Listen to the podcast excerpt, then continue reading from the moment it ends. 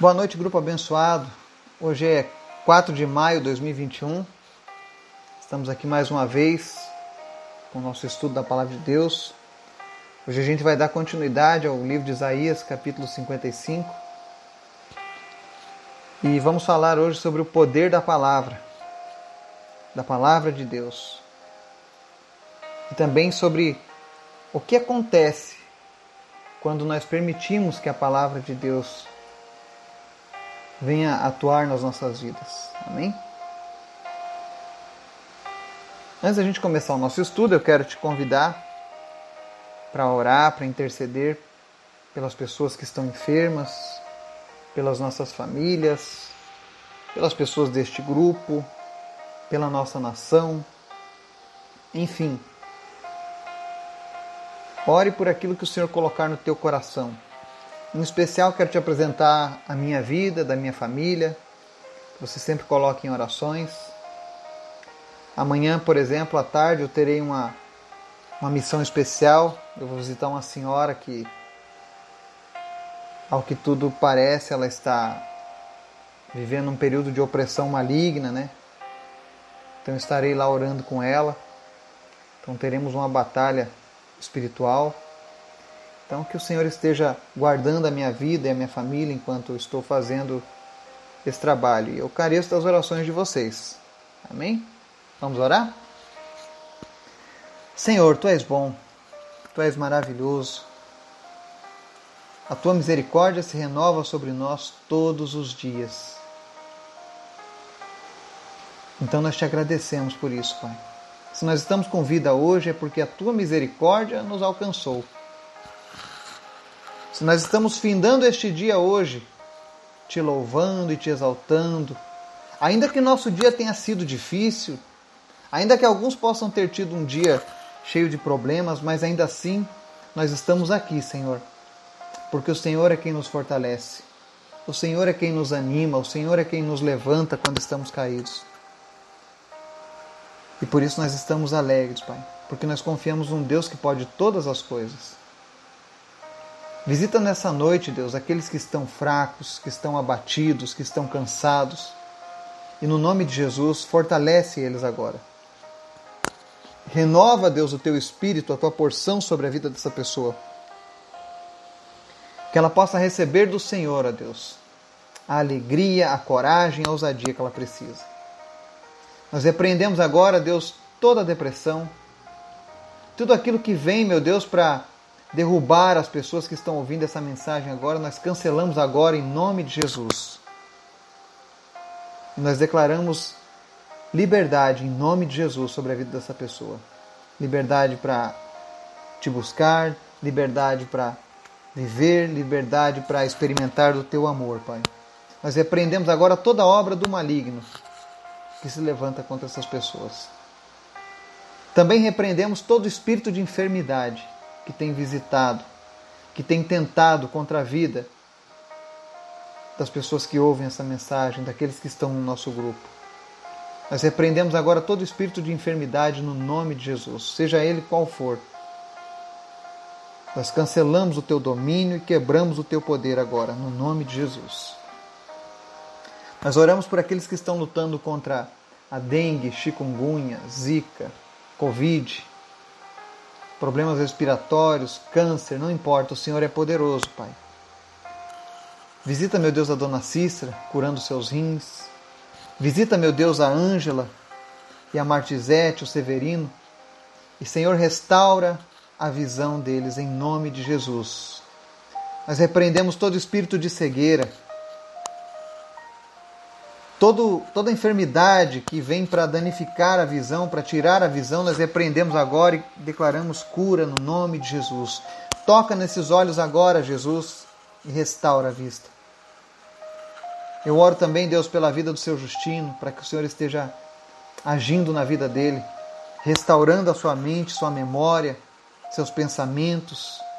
Em nome de Jesus, faz o teu milagre, Pai faz aquilo que nós não podemos, faz aquilo que a medicina não consegue fazer. Somente tu tens esse poder, Pai. Nós entregamos ele nas tuas mãos. Te apresento também, Deus, a vida do Miguel, de Santa Catarina. Visita essa criança e dá saúde, dá vigor, dá energia. Restaura agora, Deus, seus pulmões, seu sistema circulatório. Senhor, em nome de Jesus, dá vitória para essa criança. Que o nome deles tenha sido algo profético nesse momento que eles estão passando. Que seja como diz: quem é semelhante a Deus? Quem pode ser igual a Deus? Somente tu, Senhor, pode transformar a vida desse Miguel. E eu creio, Deus, que tu fará algo em nome de Jesus, porque tu és bom, porque tu és perfeito, porque tu és Deus maravilhoso, porque tu és um Deus em quem nós confiamos. Tu és um Deus fiel à tua palavra. Obrigado, Jesus. Te apresento a vida da Rosângela. Fortalece ela, Deus, naquilo que ela tem fraquejado, naquilo que ela não tem tido forças para resolver sozinha. Que o Senhor esteja fortalecendo o ânimo dela, fortalecendo a fé. Aviva, Deus, a tua filha, em nome de Jesus. Desperta, meu Deus, novamente o teu chamado no coração dela. E repreende, meu Deus, toda tentativa do maligno contra a vida dela. Eu te apresento aqueles que lutam contra o câncer nessa noite. O Renan, que o Senhor esteja abençoando o transplante dele, Pai. Para que tudo corra bem, que não haja rejeição e que esse câncer vá embora de uma vez por todas e nunca mais volte. Em nome de Jesus. Te apresento o José, o Alexandre. Te apresento, Deus, também a Ana Paula. Senhor, sê com a tua filha nessa hora e cura ela em nome de Jesus. Toca agora, Deus, na sua vida e em nome de Jesus, tumores desapareçam, metástase, retroceda agora. Que o seu organismo seja limpo em nome de Jesus. Visita também a Sandra e cura, Deus, esse meningioma em nome de Jesus. Nós repreendemos essa doença e nós oramos agora, Deus, para que essa doença desapareça em nome de Jesus e que tudo seja restaurado, assim como o Senhor criou e formou a vida dela, Pai. No nome de Jesus. Cura a tua serva, Pai. Visita também, meu Deus, a Tiffany e concede a ela, Jesus, a cura que ela tanto tem clamado. Em nome de Jesus. Visita Maria Madalena, o Valdomiro Gonçalves, a Ana Maria, meu Deus, não importa qual é o nível de câncer que essas pessoas possuem, tu és poderoso e é tu quem cura, Jesus. Então visita eles nesse momento e traz a tua cura. Tira esse câncer, Pai. Visita a Miriam, o seu Lauro, a Marli. Visita a Mariana. E Deus apressa a cura e a recuperação deles em nome de Jesus. Visita, Senhor, o seu o Laurindo, e restaura Jesus. Restaura a sua vida em nome de Jesus. Repreende a hidrocefalia e cura ele, Pai. Também te peço, Deus, continua, Deus, abreviando a recuperação do Gabriel. E obrigado, Jesus, por tudo que o Senhor já tem feito na vida dessas pessoas. Se nós estamos orando por eles aqui hoje é porque eles estão com vida. Independente do diagnóstico, o Senhor tem dado vida mas nós clamamos por vida em abundância, Pai. Em nome de Jesus. Te apresentamos também, Senhor, as crianças lá do Togo, do orfanato. Sê com elas, Pai, suprindo elas em todas as suas necessidades. Vai preparando famílias para receberem esses órfãos, em nome de Jesus. Famílias abençoadas, famílias que te conhecem, famílias que te servem, famílias que te amam, Deus, e possam oferecer o amor que essas crianças não tiveram, Pai. Em nome de Jesus. Também te pedimos, Pai, ser com cada pessoa deste grupo. Nos visita nas nossas necessidades, nos fortaleça nas nossas fraquezas. E principalmente, Senhor, fala conosco através da tua palavra.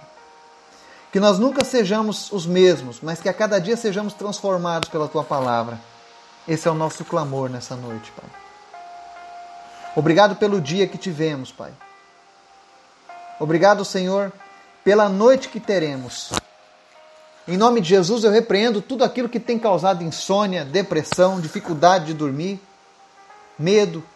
Eu repreendo o espírito de pânico, o espírito de medo que se abate na vida das pessoas. Em nome de Jesus, você que tem tido dificuldades para dormir, em nome de Jesus você vai dormir essa noite tranquilo. E amanhã tu terá um dia produtivo no nome de Jesus. Porque o Senhor é quem te guarda, o Senhor é quem te, é quem te protege, o Senhor é quem sabe do teu futuro. Fala conosco, Pai, em nome de Jesus. Amém e amém. Isaías 55. Vamos dar continuidade aqui na nossa leitura. Hoje nós vamos ler os últimos versículos, do 8 ao 13. E ele diz assim: Pois os meus pensamentos não são os pensamentos de vocês, nem os seus caminhos são os meus caminhos, declara o Senhor. Assim como os céus são mais altos do que a terra, também os meus caminhos são mais altos do que os seus caminhos, e os meus pensamentos mais altos do que os seus pensamentos. Assim como a chuva e a neve descem dos céus e não voltam para eles sem regarem a terra e fazerem-na brotar e florescer, para ela produzir semente para o semeador e pão para o que come.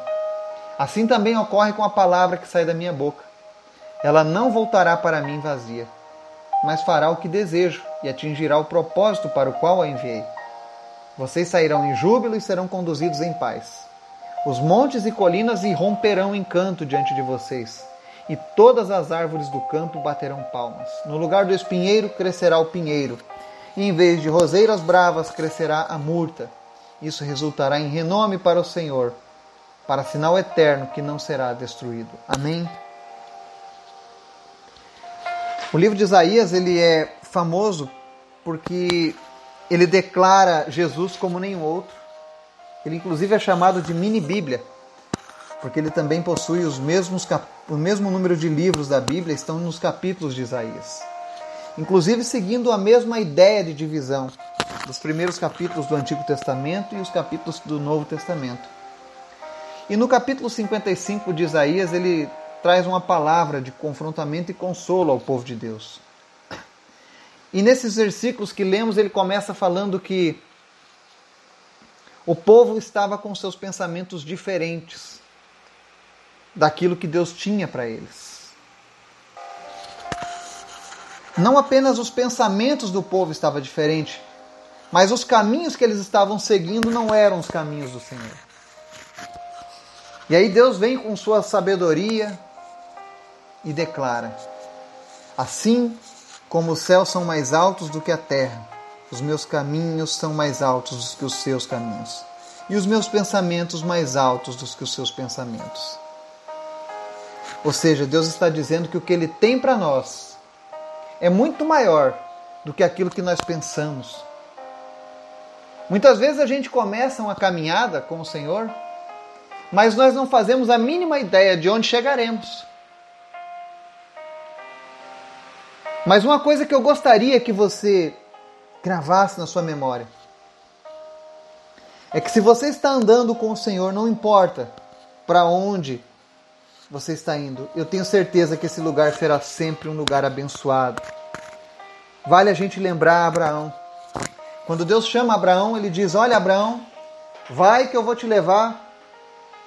Sai do meio da tua parentela que eu vou levar você para um lugar que eu hei de te mostrar. Por isso que Abraão é o pai da fé. Porque ele não ficou perguntando, mas Senhor, para onde é que o Senhor vai me levar mesmo? Porque sabe como é que é? Eu não vou sair daqui e largar tudo que eu tenho para para andar aí que nem um doido aí no meio do nada, sem destino, sem um mapa, né? Eu não sou dessas pessoas, não. Abraão não pensou duas vezes. Juntou suas malas, sua mulher, seus servos e se foi. Largou tudo. Porque o caminho que ele estava trilhando agora era um caminho com o Senhor. E ele já sabia no seu íntimo que tudo aquilo que ele fizesse para o Senhor seria melhor, seria diferente. Às vezes a gente anda nos nossos caminhos e não dão certo. E talvez muitos de nós aqui ainda estão em caminhos difíceis.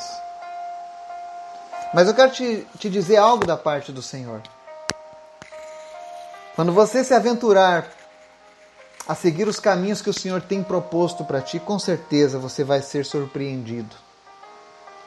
O Senhor sempre me surpreende de uma maneira boa, positiva. Todos os dias eu recebo algo do Senhor. Eu só oro a Deus para que todos os dias Ele me dê sensibilidade espiritual, para que eu possa entender aquilo que Ele está me dizendo. Mas eu posso dizer para vocês que nos últimos meses da minha vida, eu tenho vivido Deus com muita intensidade e o Senhor tem transformado os meus caminhos. Eu não ando mais apontando o rumo que eu chegarei no futuro, porque eu confio que o Senhor me levará a lugares melhores. A lugares que com certeza são muito melhores do que aqueles que eu imaginava. Talvez não sejam o que eu pensava, mas eu tenho certeza que vão me surpreender. E eu gostaria que você permitisse ao Senhor surpreender a tua vida também. Busque a, a mente do Senhor para a sua vida. Busque os caminhos do Senhor. E não se preocupe quando você começar a trilhar os caminhos dele. Ele sempre tem coisas melhores. E aí ele segue no verso 10. Assim como a chuva e a neve descem dos céus e não voltam para eles sem regarem a terra e fazerem-na brotar e florescer, para ela produzir semente para o semeador e pão para o que come, assim também ocorre com a palavra que sai da minha boca. Ela não voltará para mim vazia, mas fará o que deseja e atingirá o propósito para o qual a enviei. Olha que comparação que Deus faz. Ele diz que assim como a chuva e a neve, quando vêm para a terra, primeiro elas regam a terra, eles preparam a terra, eles molham a terra o suficiente para que as plantas brotem e floresçam, para que ela gere semente, para o semeador e pão para o que come. Ou seja, a chuva é cuidado de Deus com as nossas vidas. As estações estão separadas para isso. Não existe uma estação melhor do que a outra, todas são importantes, todas têm um propósito. Existem coisas que só nascem numa estação e não nascem na outra. Porque tudo que Deus faz é bom. E Ele está dizendo que a palavra dele ela tem essa mesma função. Ela nunca volta vazia. Todas as vezes que você aplicar a palavra de Deus na sua vida, ainda que você não entenda, porque tem pessoas que costumam dizer que nada da Bíblia elas entendem. Mas eu tenho certeza que grande parte da palavra de Deus você compreende apenas com teu conhecimento de interpretação de texto. As pessoas espiritualizam demais a Bíblia às vezes. E elas dizem, ah, eu não entendo a palavra de Deus. Mas às vezes você está fazendo igual. Tem pessoas que usam a Bíblia como revista da Avon, da Hermes. Sabe como é que, é assim, que funciona isso? Ela vai lá, pega a Bíblia, abre em qualquer capítulo, marca qualquer versículo, lê e depois faz um pedido. E a Bíblia não funciona dessa maneira. Se você pegar lá um versículo aleatório, Jesus chorou. Menor versículo da Bíblia. O que é que isso vai falar para você no teu espírito? Nada. Então leia o texto todo, leia o contexto que ele está inserido e aí sim, faça a sua interpretação. E quando você interpretar esse texto, eu não estou falando isso de maneira espiritual, normalmente, assim como eu estou lendo aqui esse texto, olha, assim como a chuva e a neve descem dos céus e não voltam, Deus está dizendo o quê? Que a palavra dele, quando ela vem, ela tem sempre um propósito que vai ser cumprido. Ou seja, nunca vai ser em vão você pregar a palavra, você ler a palavra de Deus. Ela sempre vai ter uma ação nas nossas vidas. Para muitos, a ação da palavra de Deus é condenação. Tem pessoas que só leem a, leem a Bíblia ou ouvem mensagens e a única coisa que elas compreendem é: lá vem Deus me condenando. Lá vem Deus me punindo. Lá vem Deus falando de mim de novo. E aí elas não conseguem experimentar aquilo que Deus tem para a vida delas, porque elas só querem enxergar o lado ruim. Mas não é porque Deus está falando de maneira áspera ou dura, não. É porque a alma está ferida. É porque o coração está ferido. É porque o espírito dela não está na luz, está nas trevas. E quando nós estamos nas trevas, nós não queremos a luz realmente. Mas não é porque a palavra de Deus está ferindo ela, pelo contrário. Todas as vezes que Deus confronta a gente com a sua palavra, ele sempre traz um refrigério. Ele sempre traz um bálsamo. Ele é como a vacina, ela dói. A vacina que você toma, ela dói. Mas no final ela vai te produzir segurança. Vai te produzir proteção. Assim funciona a palavra de Deus. E todas as vezes que você falar da palavra de Deus para alguém, tenha certeza, ela nunca vai voltar vazia para Deus. Ela sempre vai cumprir um propósito. Seja denunciar o pecado, seja oferecer cura, seja levar alguém à salvação, mas ela nunca vai ser inútil. Ainda que a pessoa diga: "Ah, isso para mim não tem valor". Eu tenho certeza pela palavra de Deus e por testemunhos que eu já ouvi de muitas pessoas que duvidavam da palavra de Deus, que ignoravam a palavra de Deus, mas todas as vezes que elas ouviam aquilo ali ficava tilintando na mente delas. E eu posso dizer que a minha vida foi assim. Todas as vezes que eu ouvi alguém falando de Jesus, e olha que Deus levantou muitas pessoas falando dele na minha vida. Eu era muito teimoso, eu não queria saber de Jesus. Mas aquela palavra nunca voltou vazia. Porque não foram poucas as vezes em que eu chorei nas madrugadas. Porque eu me sentia distante de Deus e eu queria estar perto dele. Muitas vezes aconteceu isso. Mas eu não achava força eu não permitia que Deus agisse totalmente na minha vida. Mas o dia que eu, que eu, que eu permiti, o dia que aquela palavra entrou no meu coração, porque ela foi quebrando aquela fortaleza que o inimigo havia colocado no meu coração. A palavra de Deus, toda vez que alguém me abordava e me falava de Jesus, ainda que eu dissesse que eu não ligava, que eu não gostava, aos poucos ela foi quebrando aquela resistência que eu tive. E como eu agradeço a Jesus por pessoas que falaram dele ao longo da minha vida. Eu não tenho nem como relacionar todas elas. Mas todas elas fizeram com que essa palavra cumprisse esse propósito. Se hoje eu estou pregando a palavra de Deus, eu estou ensinando o evangelho de Jesus, é porque um dia eu ouvi ele de algum, ou de alguns, ou de vários, foram muitas pessoas que me falaram de Jesus. E eu sou fruto disso. Vocês que estão nesse grupo são frutos dessa palavra. E Jesus quer que vocês façam mais frutos. E eu sei que vocês farão. Porque aquilo que é bom a gente compartilha. Aquilo que faz bem para nós, a gente quer passar para o próximo. Isso é amar o próximo. Se salvação é bom para mim, eu quero que você seja salvo também. Se Jesus é bom para mim, eu quero que você experimente Jesus também. Eu quero que você viva com Ele também.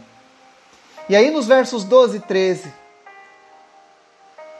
o nosso Deus maravilhoso, amado, aquele que foi capaz de se oferecer numa cruz, quando a gente ainda não era merecedor.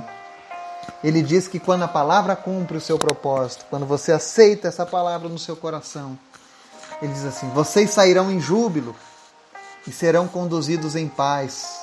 Os montes e colinas irromperão em canto diante de vocês, e todas as árvores do campo baterão palmas. Olha que lindo isso. O que, que Deus está dizendo com isso? Nós vamos ver montes e colinas se rompendo? Não. Ele está dizendo que a própria obra da sua criação, a natureza,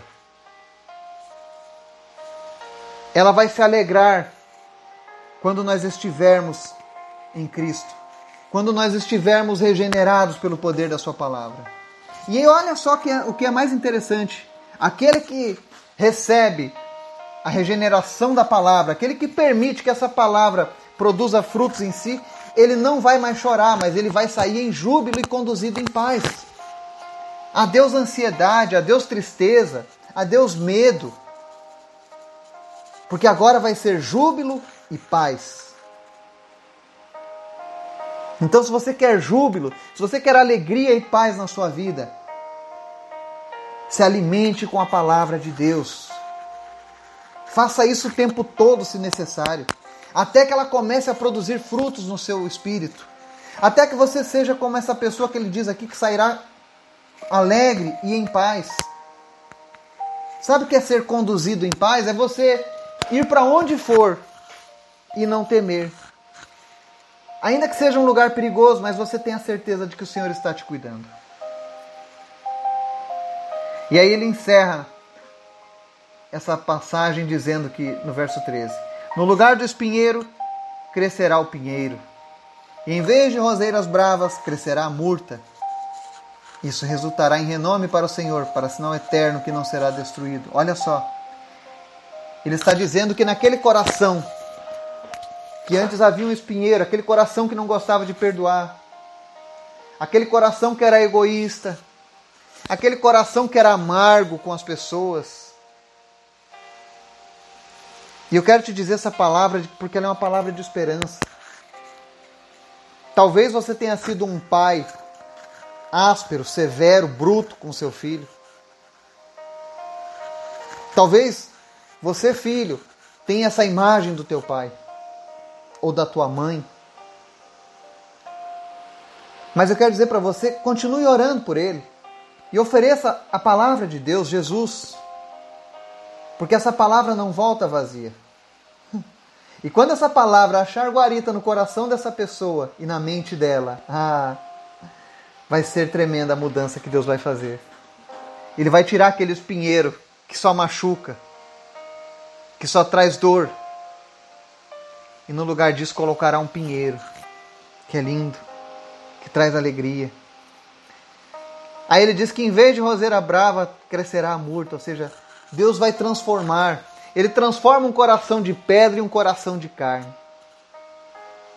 Não existe nada que Deus não possa mudar. É isso que Isaías está dizendo. Que aqueles que recebem a palavra e permitem que ela mude o seu ser, serão transformados por completo. Aquele que era ranzinza vai ser agora uma pessoa bem-humorada. Aquele que era triste agora vai ser uma pessoa alegre. Aquele que era medroso agora vai ter coragem. Aquele que vivia ansioso, consumido pela ansiedade, que nem remédio não dava mais jeito, agora vai viver em paz. E se você era uma pessoa assim e foi transformada pela palavra de Deus, por favor, deixa o teu testemunho para outras pessoas conhecerem. O nosso testemunho ajuda outras pessoas a se firmarem com Deus. Porque nós gostamos muito de ver as outras pessoas que venceram. Quando você vê alguém que conseguiu passar por um trajeto que era difícil, você vai lá e diz: Não, se ele conseguiu, eu também posso. É por isso que é tão importante a gente testemunhar. Aquilo que o Senhor fez na sua vida, testemunhe para outras pessoas. Conte para outras pessoas o que Jesus tem feito para você. Para que essas pessoas também sintam desejo de conhecer mais Jesus. E aí no final ele diz: Isto resultará em renome para o Senhor, para sinal eterno que não será destruído. A imagem que nós deixaremos nessa terra quando a gente partir. O legado que eu e você deixaremos pelo fato de permitirmos a Jesus transformar as nossas vidas, vai ser um sinal eterno que não será destruído. Isso vai ser renome para o Senhor. O desejo do Senhor é que quando as pessoas lembrarem de mim e de você, elas possam relacionar a Ele. O meu sonho, o meu objetivo é que o dia que eu partir dessa terra, eu não sei quando, Eu não sei o dia que eu vou partir. Mas eu espero deixar um legado do Senhor. Eu quero que as pessoas se lembrem de mim como uma pessoa que era fiel a Deus, que era servo do Senhor. Eu quero que os meus filhos não me digam adeus, mas eles digam até breve. Porque eu estarei no céu e com certeza eles estarão rumando para o céu também. Eu quero que seja apenas uma pausa e não um intervalo eterno quando eu partir dessa terra. Mas o principal é que quando as pessoas lembrarem de mim, eu não estou falando de fama, eu não estou falando de sucesso, mas eu estou falando de legado em Cristo, heranças em Deus. Eu quero que as pessoas lembrem, era um homem de Deus. Eu quero que as pessoas lembrem de você que está me ouvindo.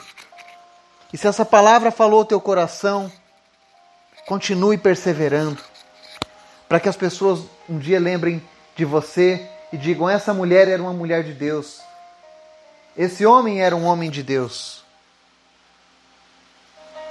Que a gente possa glorificar a Deus com as nossas vidas. Que essa palavra continue cumprindo esse propósito para o qual ela foi enviada. E lembre-se, ela nunca volta vazia. Todas as vezes que você falar da palavra de Deus para alguém, não tenha medo, porque ela não volta vazia. Ela sempre vai cumprir o propósito do Senhor. Ainda que você não veja no momento. Mas o Senhor está contemplando tudo. Que Deus possa te inspirar, te fortalecer, te dar perseverança. Em nome de Jesus. Amém e amém.